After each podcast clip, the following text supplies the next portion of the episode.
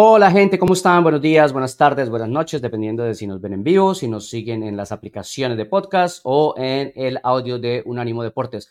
Por supuesto, también muchas gracias a la gente de Pulso Sport Network y en sus redes sociales, sus plataformas donde también nos pueden escuchar y ver. Un episodio más de, Soccer Bar, como se pueden dar cuenta. Don Diego Cora no está hoy al mando de los controles, eh, está haciendo dinero. Esperamos el cheque, ya se va a acabar enero, salió en verso. Así que esperamos que don Diego se eh, una de nuevo con nosotros probablemente el jueves, pero lo que sí hay es mucha información, muchas cosas para comentar. Eh, tenemos detalles recientes de lo que está sucediendo en el litigio laboral de los árbitros de MLS, por supuesto, todo lo que tiene que ver con la pretemporada, eh, todo lo que tiene que ver con jugadores que están llegando. Vamos a escuchar personajes, protagonistas del AFC, de LA Galaxy, Real Salt Lake, eh, evidentemente estamos atentos. Miami, Inter Miami juega eh, su primer partido de la gira internacional en Asia, porque ya estuvo obviamente en El Salvador eh, hoy y um, a la hora que estamos grabando o que estamos en vivo en este show, evidentemente estamos muy cerca del inicio del partido, tan pronto tengamos esa alineación, pues, pues se la damos. Para todo eso y para más, obviamente, está conmigo don Nico Moreno. Nico, ¿cómo estuvo el fin de semana?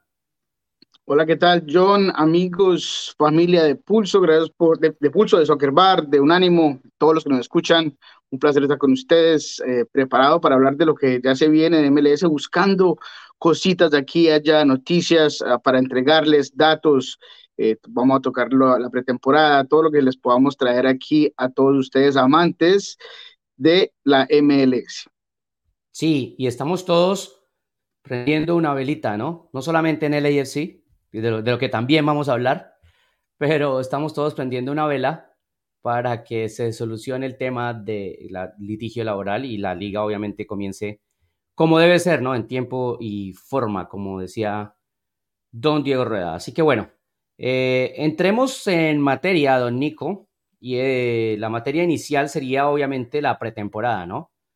Eh, estamos ya en pretemporada están ya los equipos eh, jugando la gran mayoría, no todos, pero sí la gran mayoría. Eh, y bueno, nos ha dejado un par de cosas, ¿no? Eh, todos estos partidos, especialmente, Nico, hay que ponerle mucha atención más que todo es a cómo llegan los muchachos, ¿no? La gran mayoría de los equipos se han ido reportando, se hacen los exámenes, arrancan algunos partidos, pero los primeros partidos tienen mucho de los chicos, ¿no? De los de academia, del segundo equipo, porque se están completando los planteles. Sí, usualmente ese, esa creo que es eh, una de las historias que no se les da mucho enfoque, más que todo vamos a ir a buscar cómo llegó el, gran jugador, cómo llegaron las nuevas contrataciones, pero algo que, que, a mí me gusta a veces escuchar es eh, esos chicos, esos jugadores de academia, esos jugadores que se han desarrollado con los equipos, de qué forma vienen subiendo. Esta es su oportunidad para demostrar qué pueden hacer en el campo. Eh, lo vimos aquí en Seattle, fue en la pretemporada, fue en España que Jackson Reagan le termina quitando el, el puesto a, Javier Arreaga. Eh, hemos visto otros otras situaciones similares eh, durante lo que es esta pretemporada, entonces eh, eh, es bueno, pero también hay otras que necesitan y, merecen por lo menos darle seguimiento, una de ellas, la de Nicolás Lodeiro. Fue interesante verlo en pretemporada, fue interesante ver lo rápido que se ha encajado con, sus jugadores. En Los Ángeles también fue interesante ver qué tan rápido Miguel Berry se pudo encajar al grupo. Entonces sí, hay cositas que merecen un poco más de e, e, ese seguimiento, pero lo de los chicos siempre es importante. Sí, ahí están los resultados del fin de semana.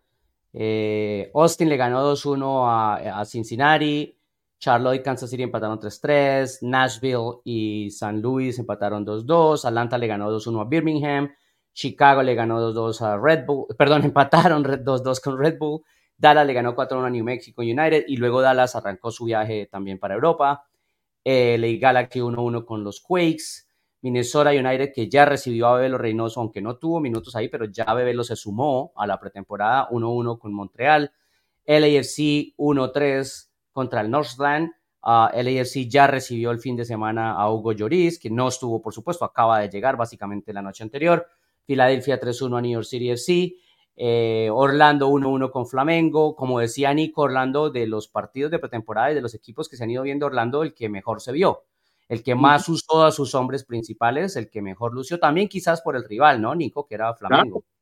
Claro, y un rival que ya venía en competición, que ya venía en cierto ritmo, que eh, eh, demostró que quería también eh, darse un, buen partido, o sea, un, amistoso se juega, como exhibición o se juega como preparación. Este se sentía como preparación. fue, excelente ver, repito, a Nicolás Dodeiro, Angulo, que termina pasando a ser permanente para eh, eh, Orlando después de estar préstamo. Se ganó, creo que, eh, ese contrato para permanecer en Orlando. Hizo gol, el pase fue en, una pared con Nicolás Lodeiro.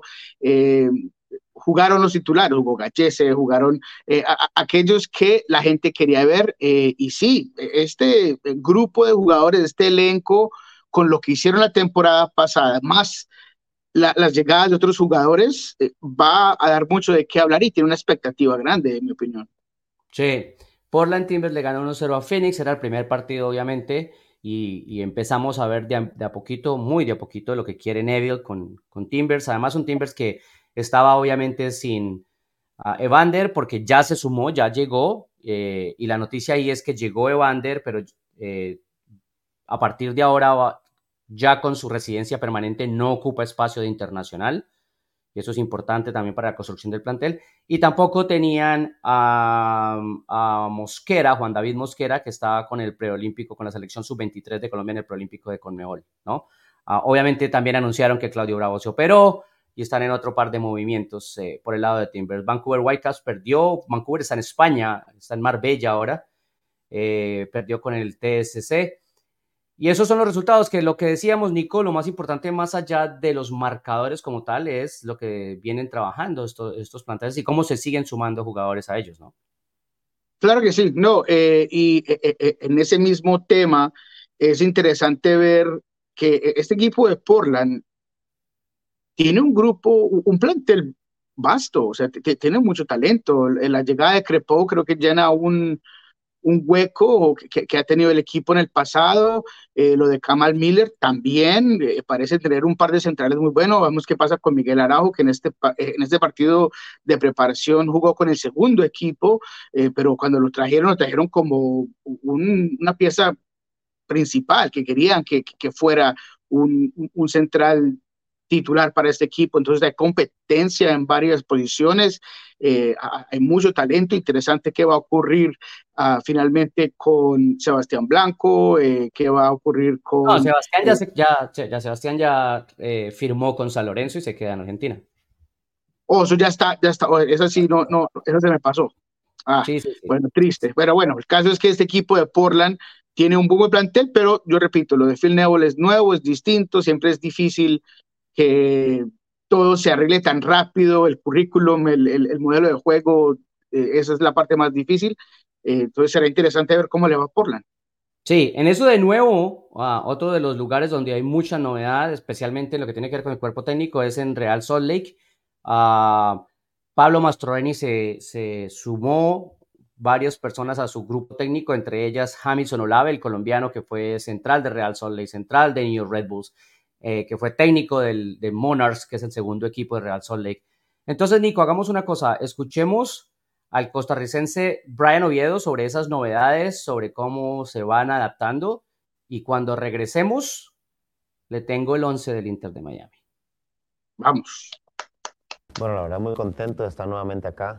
Creo que, que este año lo, lo afronto con más madurez que, que mi primera temporada el año pasado. Creo que que como jugador de, de, de los de experiencia tengo que venir a aportar, ayudar al equipo y por supuesto nuestra meta este año es poder eh, clasificar los playoffs, llegar a la final y, quedar campeones. Creo que eso es lo que nos propusimos el año pasado. Lastimosamente no se nos dio, pero este año vamos a luchar hasta el final para que se nos pueda dar. Bueno, sí, es verdad que hay muchas, muchas caras nuevas, muchos entrenadores nuevos, muchos jugadores, pero creo que que en lo personal lo tomo como, como una experiencia muy bonita, poder ayudar a los compañeros, poder eh, aprender nuevas cosas de los nuevos entrenadores. Creo que, que, siempre, cada día podemos aprender y, y aunque, aunque hay nuevos entrenadores, también tenemos a, a, Pablo que, que, es nuestro, nuestro entrenador de ya años. Sabemos cómo quiere que juegue, nos conoce a nosotros y eso es muy importante para mí en lo personal. Pablo tiene muy buenos principios, muy buenas bases y entiende muy bien el fútbol, tanto dentro del campo como fuera del campo. Eso creo que para nosotros como jugadores es muy importante, sentir esa confianza de él. Eh, a él le gusta mucho o sabe que, que, la fuerza de un equipo ganador es, es la unión de grupo, el poder estar juntos, el poder luchar juntos, esa energía siempre se transmite entre, entre los jugadores y, y bueno, Pablo nos lo transmite a nosotros. Dios primero se puede dar, tenemos que jugar un partido de clasificación primero para poder estar en la Copa América y, si clasificamos, espero estar ahí. Creo que es un muy bonito año con, muchas metas. Un hombre canónico, Brian Oviedo para Real Salt Lake, en la experiencia, en, lo que se puede construir y también teniendo presente eso, ¿no? Que, es un año con muchos eh, compromisos y que Costa Rica necesita ganar esa llave para poderse meter en la Copa América. Sí, que hablando principalmente de la cultura eh, en Real Salt Lake, Monarch siempre ha sido importante y, siempre fue un equipo fuerte y, el, tener eh, alguien que conoce eh, y puede llevar jugadores que están subiendo por las academias o por los segundos equipos para llegar al primero, eso, eso es clave que, que Pablo tenga alguien más, por lo menos que le está ayudando, le está asesorando de cierta forma. Entonces me gusta la contratación. Real Salt Lake también es otro de los equipos que nos dio ciertos momentos en el que uno decía, bueno, este equipo tiene tremendo talento y tiene jugadores jóvenes y varios de ellos están en eh, el preolímpico y, tienen eh, jugadores eh, importantes como Chicho que llegaron un poco tarde pero que ahora tienen toda una temporada, una pretemporada, una temporada para prepararse. Entonces creo que también es otro de esos equipos que en el, en el oeste aún tiene un interrogante en cuanto a qué tanto podrá mostrarnos, pero a, mí me parece muy interesante como equipo, como elenco y, y que pueda hacer Pablo esta temporada. Sí, saltemos a lo que se va a jugar esta semana y entonces lo que le he prometido, Nico. Ahí está. El 11 del Inter de Miami que juega hoy en Arabia. Eh, vemos normalmente lo que ya el Tata Martino construye y le gusta construir, que es ese 5 atrás, 5-3-2. a Messi y Suárez adelante, en la mitad Ruiz por izquierda, Busquets en el centro y, Julian Gressel en la derecha. Alba, Allen, Christoph, Avilés, el Toto y Jellin en la derecha, en la, línea de 5, y Calendar el arquero. por ahora, este básicamente es el 11 titular de Inter Miami. Ahí lo que yo vería sería lo que pueda aportar Campana, viniendo siempre desde el banco por ahora.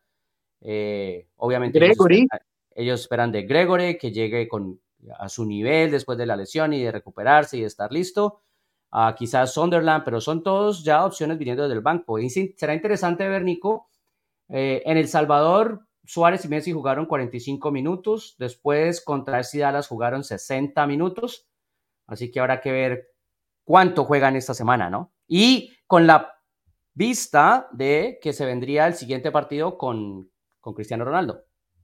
Sí, y las lesiones que se han dado, o sea, yo, sé que las lesiones pasan en cualquier momento, pero la, caída de Kremaski, que eh, eh, estará fuera tres a cuatro meses, eh, ya uno dice, bueno, ya se cayó Farías. Semanas, semanas. ¿Semanas? Oh, yo escuché meses. No, lo de Kremaski son cuatro semanas. Y Farías sí es largo, por supuesto. Sí, sí, toda la temporada.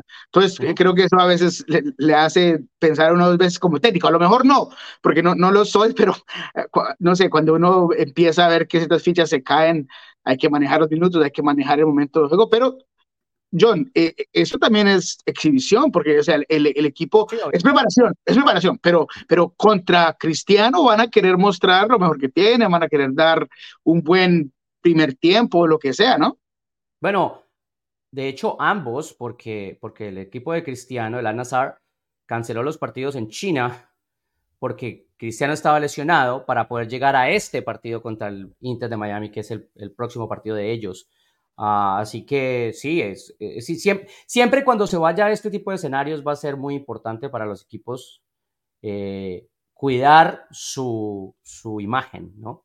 Nadie quiere ir a un partido de estos, aunque sea de exhibición o de pretemporada, y, que le pasen por encima horrible eh, en estos escenarios. Cuando lo juegas en el centro deportivo en Marbella, en el entrenamiento del Ajax, lo que sea, no pasa nada. Pero cuando vas a los estadios, tienes gente y tienes televisión, lo mejor es, obviamente los equipos se quieren proteger también la imagen.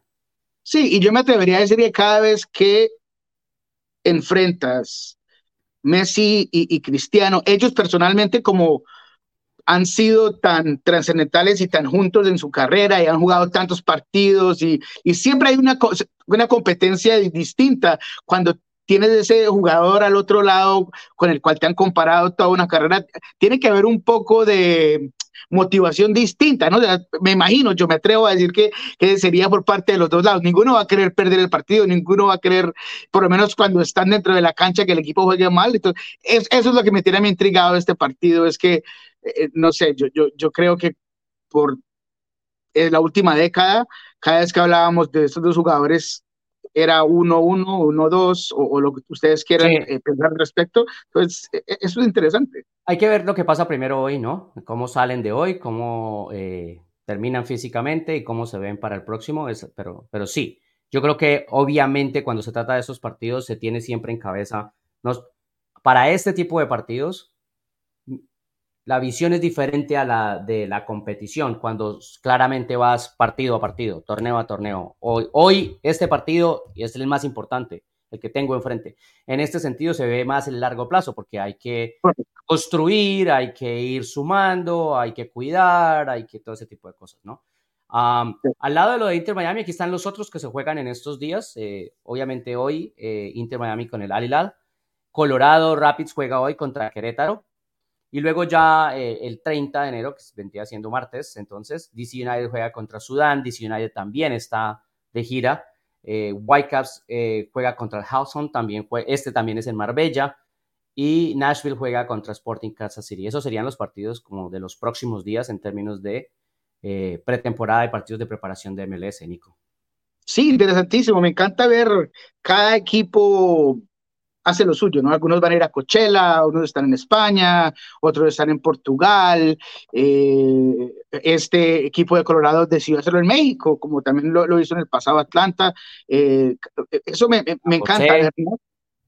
Me, gusta ver la, forma en la que cada grupo está haciendo lo suyo. Creo que ah, la competencia de esa temporada va, a ser gigantesca. De hecho, el mismo Colorado, que a mí nunca me, apetecía verlo, eh, porque siempre era una siesta o un equipo que proponía un poco esta temporada con todo lo que ha llegado, con nuevo técnico, eh, me, tiene intrigado. Sí, sí. Coachella va a ser básicamente uno de los, de los lugares claves, por supuesto, de pretemporada. Primero porque arranca el 7 de febrero y eso implica uh, cuatro semanas más o menos de, de, pretemporada ya. O sea, los primeros partidos realmente eh, para 70, 80, 90 minutos para la gran mayoría de los jugadores. Eh, y luego por la cantidad de equipos, ¿no? O sea, va, a estar Galaxy, New York City, Austin, San Luis, Chicago, San José, Charlotte, Portland, Red Bulls, ah, no sé si se me escapa algún otro, Minnesota. Entonces, claro, eh, hay posibilidad, por supuesto, de en un lugar, en un mismo lugar, verlos a todos y, va a ser más interesante poder definir cómo van a llegar a esa primera jornada de, temporada regular. Sí, a mí me encantan los torneos aquí. Porran ha tenido un par que tuvimos la oportunidad de ir en su momento, que tuvo tres, cuatro equipos jugando un torneo.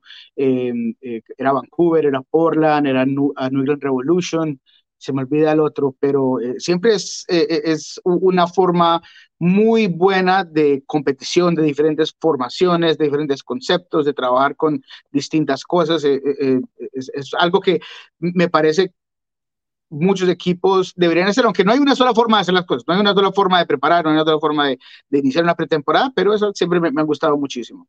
Sí, solo para aprovechar el tema y porque el organizador, digamos, de Coachella es ING, que es básicamente LA Galaxy, eh, entremos entremos en, entonces en ese tema. Teníamos pendiente, digamos, en el orden hablar de la situación de los árbitros. Corrámosla un poquito y hablamos de las novedades de los árbitros más adelante.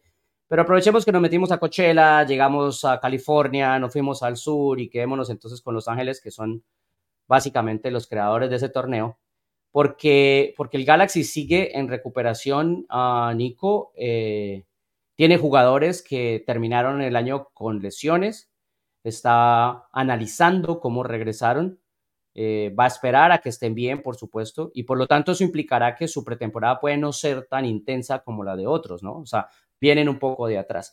Y eso se suma a que el Galaxy no es el equipo que traiga mucho crédito en imagen últimamente, ¿no? Que el Galaxy necesita arrancar una pretemporada, una, una temporada regular, perdón, con fuerza, con fortaleza. Si alguien necesita que este año sea de principio a fin muy regular, muy regular, muy balanceado, es Galaxy. 100% y, y, y, de todas las formas, ¿no? Y, en todas las dimensiones posibles, empezando por eh, los trabajos de, de, los técnicos, eh, por, porque aquí Greg Bunny, el asiento debe estar hirviendo, por más de que él se escuche siempre eh, tan cómodo y, habla pues de, cierta forma con mucha compostura, pero para mí ese, ese asiento tiene que estar calientísimo. Eh, a, Kunz que está haciendo varias contrataciones, que parece ser la gran esperanza de que se plantee un buen, uh, un buen equipo, de que lleguen las contrataciones correctas. Eh, y la, y, y, la fanaticada, la hinchada que, que está desesperada porque este equipo vuelva a su grandeza. Entonces, hay presión, hay todo lo que tú quieras para que este equipo esté obligado a ganar de principio a fin. Sí, se, se sacaron encima, yo creo, dos pesos muy fuertes. Uno era el de Javier Hernández, eso está clarísimo, era demasiado dinero y muy poco fútbol, o por lo menos presencias recientemente, uh, por lesiones. Y se sacaron a Douglas Costa, que ese era mucho peor mucho dinero y muy poquito, pero muy poquito. Y eso les abre a ellos los espacios, ¿no? También uh, llegó el japonés, el defensa japonés, ya está, ya está en Los Ángeles. Uh, y luego... Sí, Nicky. Y luego el gran foco de atención son los tres jugadores que son claves para, para LA Galaxy y de los que se está esperando su evolución médica, ¿no? O sea, el uno es Ricky Push, el otro es Gaston Brookman y el otro es Martín Cáceres. Claro, no, 100%. Eh, y, la rotación de lo que se eh, pueda agregar, digamos, lo, de Miguel Berry, a mí me parece que es mucho mejor de lo que Boy te podía dar la temporada pasada, en mi opinión. Eh, parece un jugador que tiene más llegada, que eh, es un poco más creativo, que mete el balón en las redes, que es lo que también le faltó mucho a Los Ángeles. Eh, lo de Aude eh, es algo que yo también estaré siguiendo porque me parece un jugador con mucha proyección, que, que, que tiene mucho talento y que podría darle eh, harto al equipo de la Galaxy de, desde la salida, desde atrás, de incorporarse al ataque. Entonces hay cositas que, que, que, sirven, que funcionan, pero estamos esperando por lo menos otra gran contratación, John. Sí, sí, sí, sí, segurísimo que la están buscando. Uh, si quieres, escuchemos a Bani, especialmente con lo que tiene que ver eh, con estos tres jugadores y cómo los plantea llevar en esta temporada. Y, y cerramos entonces el tema de, del Galaxy. Vamos.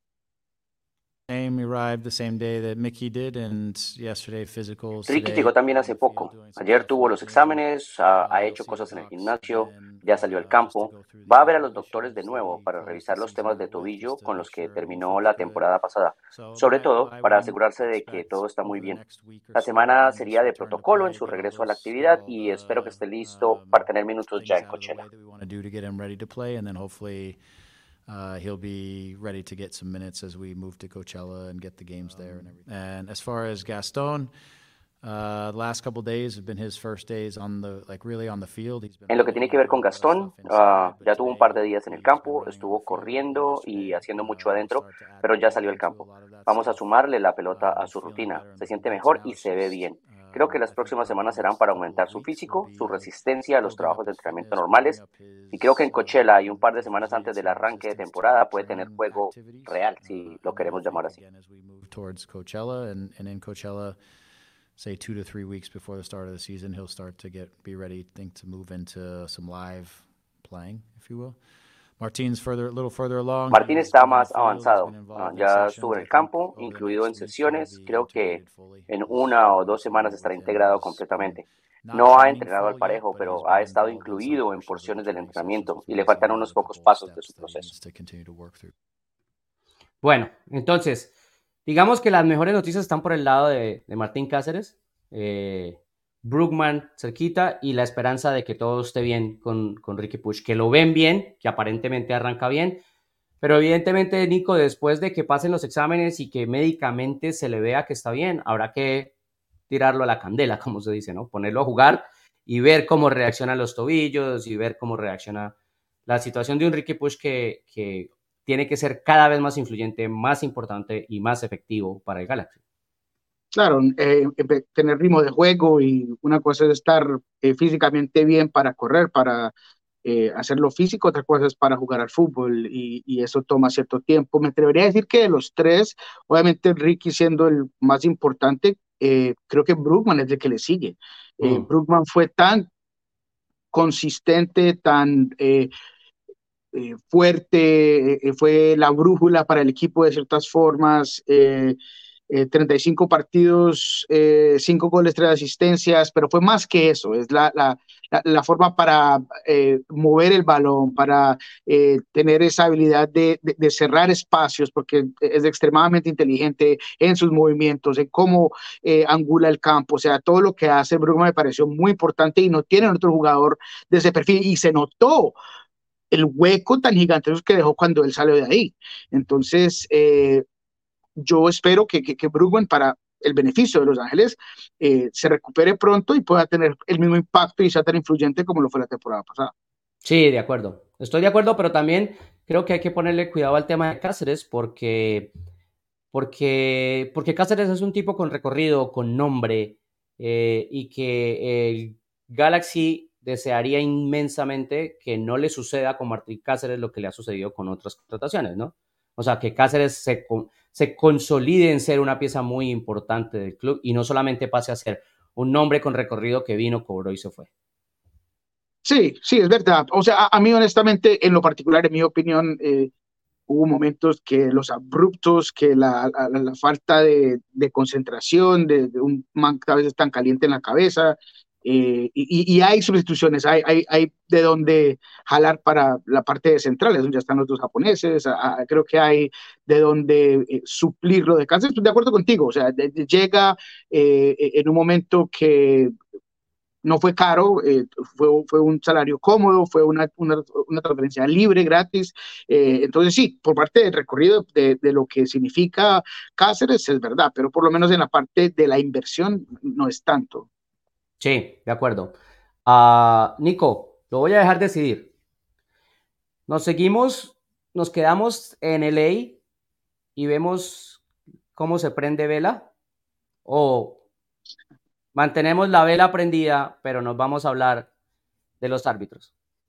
¿Qué le parece? No, creo, que es más corto lo de Los Ángeles FC y la candelita vela eh, y ya usted nos puede compartir un poco más de lo que a, lo mejor mucha gente tiene información de, es, es lo que está ocurriendo con los árbitros. Muy bien, pues entonces quedémonos en Los Ángeles. El AFC eh, mantiene la vela prendida, eh, tienen toda la intención de que Carlos continúe. Vamos a escuchar a John Torrington hablando del tema. como decíamos antes, el AFC ya recibió a Hugo Lloris, tenían varias ¿Cómo le, cómo le podemos llamar a eso? Eh, varias heridas por sanar, el tema de Buanga, eh, el tema del uruguayo, eh, Olivera. Olivera, el tema de Vela. Entonces, no, no digamos que era una hoguera prendida, pero sí como muchos temas, ¿no? Por, por resolver. Claro. 100%. ¿Qué te queda, Nico, de lo, de lo clave de LAFC en, en la resolución de esos tres temas? Oh, pensé que íbamos a escuchar a Torri. Olivera, ah. Olivera, Vela y, y Buonga.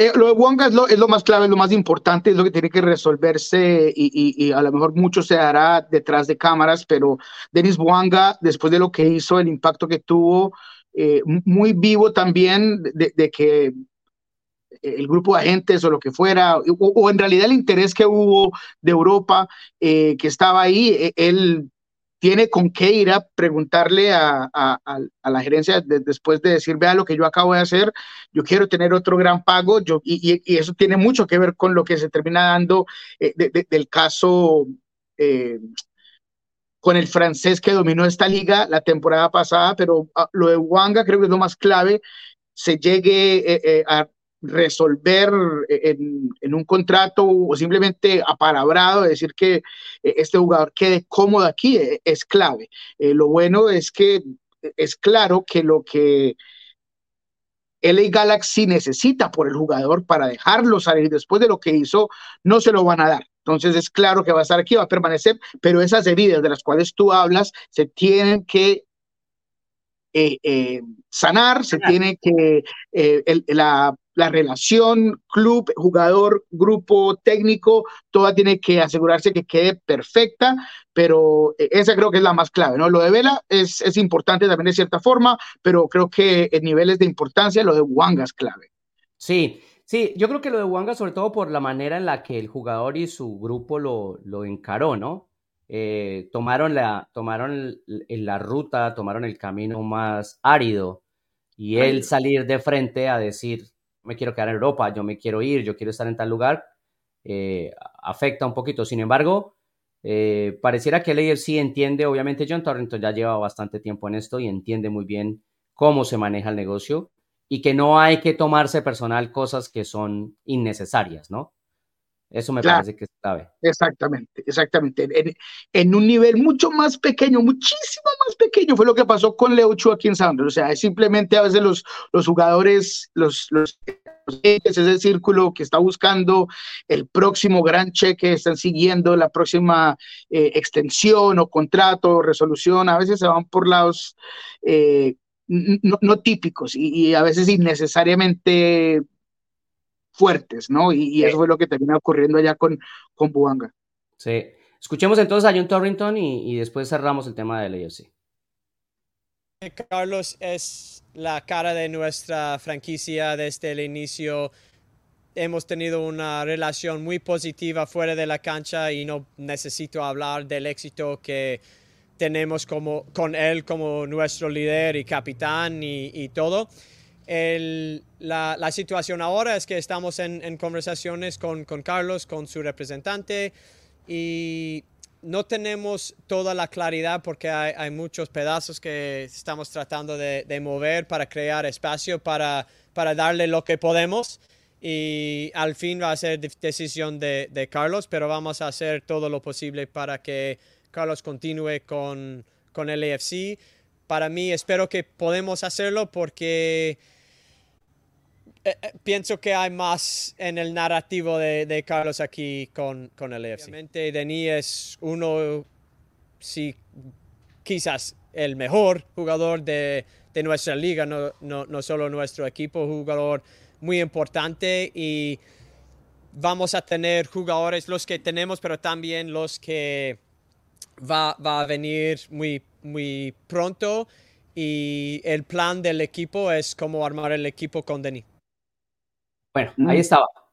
Clarito, ¿no? O sea, por un lado, muy, muy, muy positivo, muy eh, motivado en que Carlos se pueda quedar, que es importante y creo que lo asumen bien desde la imagen, desde que Carlos es la cara del equipo y debería terminar ahí. Ah, y luego por el lado de Wanga, de hecho tengo entendido que si no llegó ya está por llegar a Los Ángeles me, encanta la, seguridad que proyecta John eh, eh, en, cualquier lenguaje, ¿no? En inglés, en español, eh, en, cualquier momento, todas las conferencias que se han dado con el EFC proyecta una confianza en su, en su visión, en su equipo, porque muchos piensan que eh, el AFC en este momento estará con los dedos eh, rondando sin eh, qué estará pasando con el plantel, que están cómodos con lo que tienen, pero es completamente lo opuesto, ¿no? Ellos tienen, me imagino, una, dos, tres, cuatro carpetas con jugadores, movimientos, qué es lo que vamos a hacer, qué va a ocurrir. Claro, te digo ya, tres jugadores, dos de ataque y uno en defensa, especialmente eh, en la banda izquierda, un lateral izquierdo. Seguramente eh, el esfuerzo grande, la idea grande es que se termine de cerrar el tema de Omar Campos, eh, el, jugador de, Santos Laguna, ah, para reemplazar a Chiqui, ¿no? A Chiqui Palacios, que termina yéndose. Lo explicó también Torrington, el tema de Palacios, más que quisieran, es, es que el jugador tiene una oferta y para el club poder asegurar todo lo que quiere, traer a Vela, mantener a Buanga, eh, traer a Lloris, necesitaba salir, es abrir espacios, generar movimientos y por eso termina yéndose. Entonces ahora hay que reemplazarlo. Eh, esa es la idea. O sea, mínimo, mínimo, mínimo LS iba a sumar tres jugadores, dos en ataque y, un lateral izquierdo. Imagínate, entonces e, e, eso es lo que nos ha mostrado Los Ángeles de FC. Sí, ya se viene la pretemporada, sí, ya está aquí, pero Los Ángeles hace las cosas a su manera y, y los hace eh, a veces ni siquiera tenemos que entender cómo hacen las cosas y, nos ha demostrado que tienen gentes brava y, inteligente y, que ve mucho más allá de, lo que simplemente está aquí enfrente de nosotros. Eh, y por eso es que cuando a mí se me hace la pregunta, bueno, ¿tú crees que eh, eh el AFC está tratando de hacer demasiado? Yo, yo, ya caí en esa trampa. Yo ya había dicho en el pasado que hicieron mucho, que por qué mandaron a este para acá, que por qué trajeron a aquel. Y siempre terminan dándonos un buen espectáculo, un equipo competitivo, no competitivo, pero eh, eh, de élite, entonces eh, yo tengo toda la confianza del mundo en que en Los Ángeles FC, cuando todo esté listo, cuando se arranque el primer partido, va a tener un plantel de, de, mucho respeto. Sí, de acuerdo. Y ellos cuentan como, como otro refuerzo a Eddie Segura y tienen sentido de truncarlo como otro refuerzo, porque, porque Eddie jugó muy bien para el AFC hasta su lesión y ahora terminó de recuperarse, terminó la operación y está listo y para empezar una temporada cuenta como un refuerzo. 100%. Y, un jugador que, como tú dices, eh, tiene cierta jerarquía, eh, es versátil, puede jugar como lateral, como central, eh, tiene el respeto de, de, aquellos en, en, el club, pero más que todo es que casi se siente como si no hubiera estado en la liga por un par de años. Entonces, eso, la recuperación es una cosa, pero por lo menos tú le quitas ese millaje al carro. Y hemos visto momentos en el que jugadores llegan de estar fuera por varias temporadas y entran como un toro porque están descansados, están rehabilitados. es, interesante cómo jugar. Sí, las ganas de, de, mostrar que no se perdió el año, digamos, de, de, recuperación. Claro. Don Nico, nos vamos para las novedades del litigio laboral, pero le voy a dejar solamente este comentario. Usted responda sí o no y no diga nada más. Ya. ¿Le caerá un ángel a LAFC? Sí. Bueno, veremos. Amanecerá y veremos, dijo José Feliciano. Don Nico, novedades del litigio laboral uh, de los árbitros. Mm, para hacer un resumen muy corto, por favor, la gente que nos escucha en nuestras plataformas de podcast, si usted llega nuevo, si nos está viendo nuevo, si nos está viendo en redes sociales por primera vez o no nos vio en el episodio pasado, en el episodio pasado explicamos muy a profundidad la situación del contrato colectivo de trabajo entre los árbitros de pro y el sindicato de árbitros, PSRA por sus siglas en inglés. Y ahí explicamos con mucho detalle cuál es el contrato, cuánto ganan los árbitros, explicamos la estructura salarial de los árbitros en MLS, explicamos más o menos cuántos árbitros, dijimos que son aproximadamente 250 árbitros los que están incluidos en este contrato laboral. Explicamos que el presidente del sindicato, Peter Marikowski, es eh, abogado y es dueño de una firma de abogados dedicada a casos de derecho laboral. Eh, y también hicimos alguna referencia a lo que pasó en el 2014 cuando hubo un, no necesariamente una huelga arbitral, pero sí hubo un parón, porque la liga en ese momento fue la que decretó el parón para los árbitros. O sea, no hubo un acuerdo y la liga fue la que decretó el parón. Todo eso está en ese episodio para no hacer este mucho más largo. Ahí comenzamos con todo el contexto y hoy lo que podemos contar, Nico, es eh, la situación más reciente. Entonces, lo, lo fundamental es que el contrato que se vencía el 15 de enero se extendió hasta el final del mes para que, hasta el 31, para tratar de mantener las negociaciones. Y que en ese momento, además, la semana pasada, se votó por parte de los árbitros la autorización para que el sindicato declare la huelga si no hay un acuerdo antes del 31 de enero, ¿no? Correcto. Entonces, información más reciente. ¿qué es lo que realmente se está negociando y discutiendo? Entonces, eh, son cuatro puntos que en realidad podrían resumirse en tres, pero son cuatro puntos. Salario, especialmente salario para la base, o sea, para que los árbitros a y los árbitros más nuevos dentro de la estructura de pagos reciban un salario base mejor. Como el mínimo, vamos a decirlo de esa forma. Sí, porque explicábamos, Nico, que los árbitros reciben el salario y reciben dinero por la asignación de cada partido que ellos eh, pitan. Pero, pero el, salario depende de la categoría del árbitro y la asignación por partido depende de la cantidad de partidos que hayan arbitrado hasta ahí. Entonces, mientras más partidos se pitan, pues más salario y más asignación por partido. Lo que está buscando es eso, que la base suba en el salario, los beneficios generales de, todo el, el ah, solucionar unos temas de consideraciones de viaje y de calendario. esos dos podrían ser uno, ¿verdad? Viaje y calendario. ¿Por qué? Porque es que, Nico, me enteré esta semana que un árbitro de MLS, no de los árbitros a prueba, sino un árbitro top, ¿cierto? Puede pitar hasta 45 partidos en un año. Y eso significa entre 200 y 240 días del año fuera de la casa. increíble. Es un montón de tiempo. Entonces, Obviamente, esos árbitros top son los que mejor ganan, estamos absolutamente de acuerdo, y son los que ya se dedican, ¿cierto? A única y exclusivamente a ser árbitros, a proteger su cuerpo, a entrenar su cuerpo, a estudiar las reglas, a ser evaluados, etc. Ah, pero son la minoría al final del día, ¿no? Claro. Entonces, lo que genera esto es que el, el aumento, digamos, de el crecimiento del deporte en Estados Unidos haga que hayan más partidos, ¿verdad? Si hay más partidos, se necesitan más árbitros. Y si los árbitros que ganan relativamente bien son los de menos porcentaje, porque son los más experimentados, entonces esos partidos y ese, ese desarrollo del fútbol se está arbitrando por árbitros que no son profesionales. Correcto.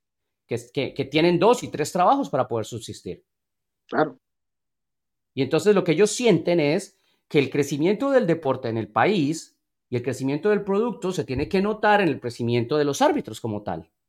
Que los árbitros desde más temprano se puedan dedicar a ser profesionales y a vivir estrictamente del arbitraje, de cuidar su cuerpo, de estudiar las leyes, de ser analizados y de, y de obviamente, pitar, ¿no? Claro, claro, y, es totalmente coherente, porque muchas veces eh, estamos creciendo la MLS está creciendo como liga, está creciendo en infraestructura, está creciendo en competencias que se manejan por todos esos equipos. Eh, muchos de esos árbitros de élite también a veces tienen que hacer partidos porque probablemente tienen esa oportunidad de hacer otros torneos eh, y entonces la gran mayoría de los partidos de MLS se está manejando con árbitros que por el salario, por la forma en la que se está manejando todo, no tengan experiencia. Entonces, cuando como eh, espectadores, fans, analistas, comentaristas, decimos, oh, eh, mal arbitraje, el señor Cora que le pega duro al arbitraje, que esto y que lo otro, hay que tomar en cuenta también todo esto. Y eso es lo que es importante, que el arbitraje también puede afectar el fútbol y por ende tiene que tener la misma clase de importancia. Claro, por eso mismo el sindicato ve la negociación como una forma de demostrar que hay un respeto hacia el crecimiento de los árbitros en la misma forma en la que hay una visión para el crecimiento del, juego y de la industria del fútbol en Estados Unidos. ¿no? Y, desde, esa, desde esa perspectiva es donde eh, en las novedades que, logramos recopilar, eh, el sindicato y sus representantes sienten que no hay un trato justo. Y por eso se presentó una queja formal por condiciones injustas, por condiciones laborales injustas de parte del sindicato hacia PRO, que es básicamente su, su jefe, su contratador, ¿no? Claro. Entonces, por ahí va el tema de las negociaciones. Eh, la otra parte era el tema de, de, la, de la evaluación a los árbitros, porque la gente dice, sí, bueno, pero si les van a pagar más, entonces ¿cómo los evalúan? ¿Y por qué si uno no? Bueno, realmente en el contrato está establecido el sistema de evaluación. Y el sistema de evaluación actual, este contrato que se va a vencer a final de este año, Nico, solamente el sistema de evaluación arbitral es de 20 páginas. Solamente cómo se evalúa a un árbitro para que se mantenga o no se mantenga arbitrando. Es 20 páginas. Y nosotros sabemos que MLS tiene unas normas de competición y tiene unas reglas que, son un poco diferentes al resto del mundo. Esto no es simplemente aprendas el, el reglamento FIFA y ya está. No, las ligas tienen también unas variaciones que las hacen diferentes y que las hacen especiales a la hora de arbitrar. La historia de que el juego es el mismo en todos lados no es tan, tan, tan clara. No, no, claro que no. Entonces, bueno, para terminar con este tema, Nico, de eso se trata la negociación. Ah, a pesar de que se presentó esta queja formal por, por ah, trato injusto o por, o por condiciones injustas más bien, a pesar de ello, sí hay una buena relación. Yo lo que pude recibir de, los, de lo que averigüé es que hay una buena relación entre el sindicato, especialmente, digamos, lo que tiene que ver con la junta directiva de PRO y las cabezas del sindicato de árbitros. Esta gente que se conoce hace 15, 20 años porque fueron árbitros todos, porque han estado en el mismo entorno, en el mismo ambiente. Ah, entonces, hay una, hay una buena relación y eso da, eso da esperanzas de que la situación pueda llegar a un buen término.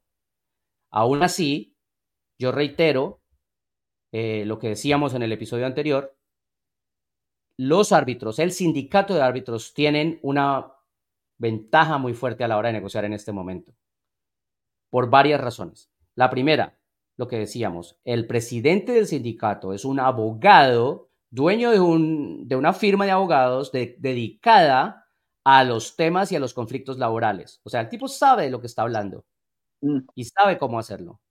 Segundo, porque es absolutamente imposible que en la liga, ahora la liga de Messi, la, liga que todo el mundo quiere ver, se vayan a dar el tortazo de, de, no arrancar la liga el día y la hora que se ha planeado. Eso sería horrible como imagen, ¿no? ¿Cómo le explican a Apple que van a poner árbitros casi, casi, casi, casi que, juveniles para arbitrar esos partidos. Porque el tercer elemento es ese. Los árbitros de pro ya le enviaron una carta al resto de los árbitros pidiéndoles que, por favor, sean solidarios y se den cuenta que lo que ellos están negociando, si bien en este momento es solo para MLS, va a afectar el resto de negociaciones. Y Pro también representa a los árbitros de eh, la liga femenina, a los árbitros que pitan NISA, a los árbitros que pitan USL, a los árbitros que... Entonces, les están pidiendo e, esa situación. Entonces, con esos tres elementos, a mí me parece que los árbitros tienen una ventaja en la negociación. Una, o no, no sé si llamarlo ventaja, pero tienen una confianza de que, de que pueden tener la mano a la hora de negociar, Nico. No, 100%, tienen leverage, es lo que se le dice en inglés. Eh, eh, de, cierta forma, eh, para mí, lo que tú dices es exactamente correcto. Se va a dar simplemente porque hay un denominador común que termina siendo, hay pérdida de dinero si no vamos con esos eh, árbitros porque se va a afectar todo lo que tú dices. Simplemente el bochorno, la imagen, absolutamente todo lo que tiene que ver con el caso de que si en realidad hubiese una huelga, tú no le puedes decir, ah, pues no vamos a empezar la liga, entonces vas a tener que ir a buscar cualquier otra cosa y, dar esa respuesta, vas a perder dinero de, una y otra manera. Eh, el éxito y, la marca de MLS que es tan importante para aquellos que están manejando las cosas, no van a permitir que eso lo afecte. Entonces creo que eso lo sabe el sindicato eh, de los árbitros y van a terminar llegando a un acuerdo de una u otra forma antes de que empiece la, liga. Yo no tengo ninguna clase de desconfianza que no ocurra. Bien, esperemos que, sí, que, así sea. Eh, de todas formas, seguiremos tratando de traer más, más datos. Eh, yo les voy a contar la verdad, yo tengo la mano en el contrato, yo tengo el contrato actual. Lo que pasa es que estudiárselo es un... Pero la gran mayoría de, las, de los puntos importantes fueron los que repasamos en el episodio anterior. Entonces ahí están si los quieren volver a escuchar. no, no, y te agradecemos, fue, fue, fue, excelente. Yo que no tenía ninguna idea de exactamente cómo se manejaban las cosas, quedé muy satisfecho, así que recomiendo que todos, porque no estuve eh, en todo el programa, entonces me tocó volver a ir a verlo como alguien que escucha y ve eh, Soccer Bar y, te cuento que fue muy, muy bueno. Sí, sí, es, es, bueno tener, tener datos. Y también contémosle a la gente, buscamos que, que el sindicato de árbitros nos pudiera... Eh, prestar o a facilitar un representante de habla hispana para que le cuente más detalles a la gente. Todavía no, no hemos tenido respuesta a eso, pero si llega a aparecer, va a estar aquí. Por supuesto que sí. Genial. Nico, noticias y más. Cuénteme Seattle, cuénteme del viaje a España, cuénteme de, no sé. Las sumitas, eh, le voy a decir, le voy a llamar así, sumitas. y te cuento que es, algo que se viene hablando mucho por aquí en Seattle, pero empecemos con una que eh, se viene tomando, que es el hecho de que mucha gente está preguntando por qué no ha llegado eh, eh Gómez Andrade aún a España y no, no, estoy seguro si se va a sumar, honestamente. Eh, aún está en Colombia, aún está tratando de que se lleguen eh, el, el, papeleo para que él tenga la visa para poder volver a entrar a, Estados Unidos, hacer sus exámenes médicos y después unirse al equipo. Hasta hoy no hay ninguna resolución y eso me deja a mí entender que es muy difícil. Está esperando la, la, la, residencia permanente también, ¿no? Esa es la otra pues, situación. Es parte, Exactamente, es parte de lo que hablamos de él y Leo Chu estaban haciendo el trabajo, el proceso para ganar la residencia permanente, que obviamente le quita el cupo internacional, le, deja una, una abertura al, al, club y eso es importante para ellos, pero el proceso está tan lento que no sé si llegue a España, no estoy seguro si llegue a España. Entonces, eh, es preocupante un poco porque el jugador necesita estar en ritmo, necesita estar en su mejor momento, pero eh, y hay oportunidad para los que sí están allá, que es Javier Arreaga, Nathan, que también ha, tenido un, buen eh, campamento hasta el momento, me, me, dicen.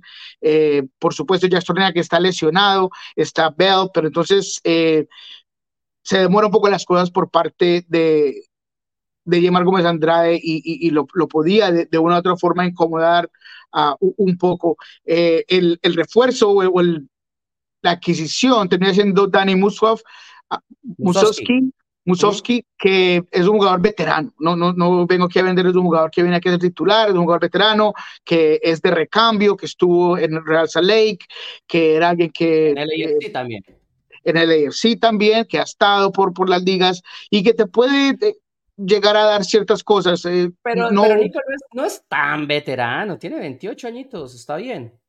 Sí, sí, sí, sí, no, no, hago veterano como en experiencia de MLS, de, eso es una mejor forma. Tiene mucha experiencia en MLS, pero es un jugador más de recambio que, nada. Tiene un perfil distinto a lo de eh, Jordan y Raúl, que es la razón por la cual lo traen, lo venían siguiendo en el pasado, de hecho, consideraron traerlo eh, al inicio de la, ventana anterior, eh, pero obviamente eh, no se dieron las cosas. Hoy en día está aquí eh, y esa es la última contratación que va a tener el equipo. Esto no daña o no incomoda los planes para traer a un jugador. Repítame eso, ¿esta es la última contratación que va a tener el equipo? esta ventana, esta ventana, la ventana de enero hasta el verano, correcto. en el verano eh, yo ya les dije que el equipo está siguiendo a otro delantero y esto no cambia eso, eh, de que están siguiendo a un delantero de, de, categoría, que, que, va a ser de mucho dinero, de peso, eh, pero por el momento es lo que con, lo que van a arrancar la temporada es con esto. Eh, de hecho, el único que a lo mejor también podría llegar es Freddy Montero, que aún se está negociando con el jugador para que sea eh, parte de este elenco de esos 50 años del club. Eh, algo que tiene enojado mucho a la gente es que es, EA e Sports terminó no sé si cometiendo un error, pero dejó abiertas eh, o mostró los diseños de todos los equipos de MLS y el que se dio de Seattle no ah, es el del mejor gusto. La camiseta eh, se ah, terminó en el juego. A mí, la, camiseta me, tiene sin cuidado. Eh, Inter, de, Inter Miami, por ejemplo, que de, paso acaba de comenzar el partido en el Kingdom Arena en Riyadh presentó la, camiseta hoy, a mí la verdad me tienen sin cuidado porque, porque ese sí que es un elemento comercial. O sea, eh, eh, los equipos sacan tres camisetas cada seis meses. Correcto. ¿No? Eh, en el caso de Seattle, a mí lo que sí me parece es que a Frey Montero le tendrían que haber, o sea, Frey Montero les ha demostrado por los últimos tres años que ha jugado por 70 mil dólares que su problema no es negociar dinero. Y con ese, con ese, con ese antecedente, Seattle Sanders tenía que haberle hecho una carta, un papel a Frey Montero y decirle, querido, cumplimos 50, has sido la cara de esta institución, la gente te adora, lo que quieras ponlo ahí, que, que lo firmamos. En ese marco que ya saben qué es lo que le está pidiendo y ha pedido, porque no, porque no se ha ido a pedir nada del otro mundo, ¿no?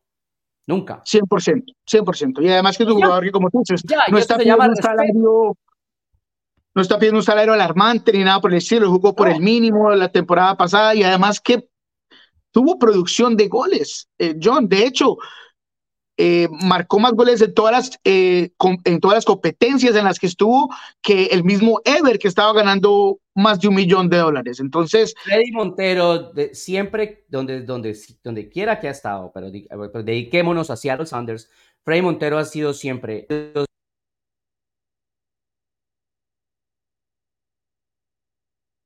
Oh, eh, se, te puso mute el, el micrófono. No sé qué ocurrió. Otra vez, ya. Está, está, está. Sí. Freddy Montero ha sido siempre en Seattle Sanders el de mejor estado físico en el grupo de delanteros, el más honesto, eh, responsable y serio, más profesional, el de menos problemas. Es la cara perfecta de una entidad, de una organización que quiere ser para la gente, que quiere ser ejemplo. Claro, no, y, y, además que, eh, John, tú sabes que estamos en todos los entrenamientos. Freddy se mata en todos los entrenamientos, de principio a fin. Eh, está hablando con los, jóvenes, les explica eh, eh, simplemente en cómo acomodarse para pegarle al balón. O sea, él está involucrado en tantas cosas que, que para mí es, una solución fácil, que, para, para, lo que él está pidiendo, él tenía que estar con este equipo. Pero creo que la llegada de Dani Musowski es en caso de que no se llegue a, dar algo. Eh, necesitaban un tercer delantero, por más de que Craig me miró a la cara y me dijo, yo estoy cómodo con dos, yo sabía que eso no era verdad y que obviamente en el futuro si llega otro ya es algo distinto, pero un jugador como Dani, que la temporada pasada tuvo nueve goles y consistencias en eh, todo un año en distintas competiciones, te da algo distinto, un jugador que es más de, retención de balón, que hace otras cosas, pero simplemente una carta extra. Los que no solo eso, Nico, con casi, casi 60 partidos en un año que van a terminar jugando, pues es importante tener profundidad. Exactamente, correcto. Entonces, bueno, ¿qué más? ¿Algo más?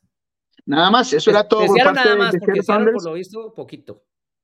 Sí, no, poco, por lo menos en cuanto a las noticias se refiere, siguen en España, eh, van, van a jugar con uh, Boca Topola eh, y con el Nor Norcuping, Norcuping eh, son los equipos con los que van a jugar en, en España.